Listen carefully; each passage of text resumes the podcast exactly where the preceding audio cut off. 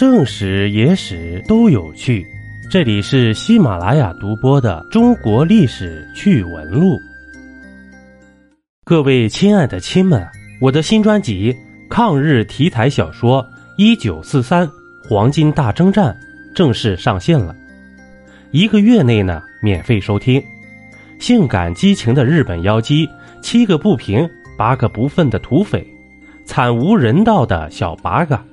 喜欢的亲们呢，赶快收听吧。今天这一集啊，咱们聊一下历史上的四个令人细思极恐的事件吧。第一个，上个世纪二十年代，考古学家发现了北京猿人化石，把人类的历史推到了七十万年以前。但整理遗骸时，他们发现啊，这头盖骨化石的数量。比四肢要多出很多，而且呢，很多头盖骨只有眉弓以上的位置，没有面部结构。于是，这考古学家们啊推测，是因为北京猿人食用同类才导致了这个情况。毕竟锤击面部才能最容易获得脑子，不是？至于四肢嘛，那肯定是被吃掉了。第二个，一九八四年。殷墟考古队在安阳发现了一个祭祀坑，里面有一个变形的青铜眼，眼中装着一颗人头。十五年以后，在另一处墓穴中，考古人员再次发现一个装有人头的青铜眼。通过技术分析啊，确定人头来自一个十五岁的少女，而且是被烹煮过的。按照当时的风俗啊，他的父兄。很可能是加工人头骨的元凶。第三个，在古代战乱时，经常会出现羊角羊，不过他们并不是羊，而是被当作食物的人，比如俘虏和流民。以黄巢起义为例，乾伏五年至中和四年（八八四年），十余万大军啊，包围河南陈州，近一年时间。周边的粮草呢，被守将全部存入了城内。于是呢，这皇朝便采用了机械化的方式，数百巨队呀，也有说三千巨队的。这巨队是什么呢？就是捣米用的石臼。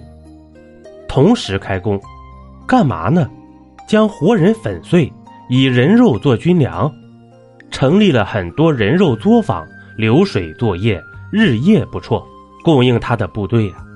创造了前无古人后无来者的人食人的记录。那么，到底黄巢一共吃了多少人呢？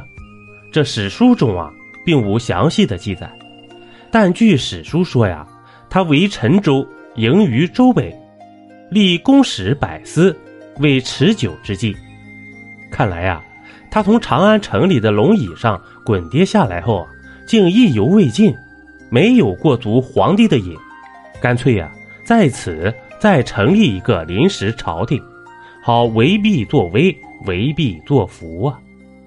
但是啊，这位皇帝要养活自己的文武百官和数万名为他打陈州的起义将士，持续三百天啊！按最保守的估计，至少得吃掉十倍于张巡守睢阳城时的备食人数。那这张巡守睢阳城是什么时候呢？吃了多少人呢？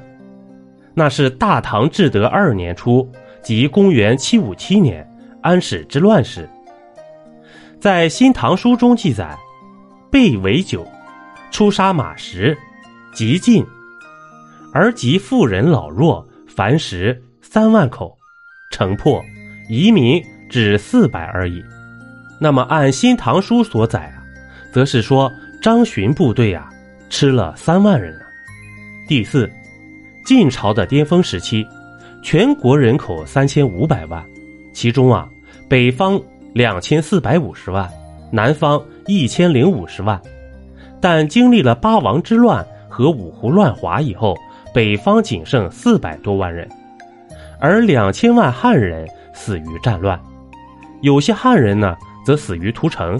有些汉人被杀以后呢，会被饥饿的士兵直接掺着牛羊肉吃掉了，而胡人呢，比较喜欢吃年轻的女子。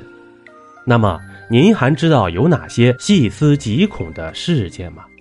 欢迎评论区里留言吧。一杯故事，一口酒，这里是历史绞肉机，我是金刚经。本集播完，感谢收听订阅，咱们下集呀，不见不散。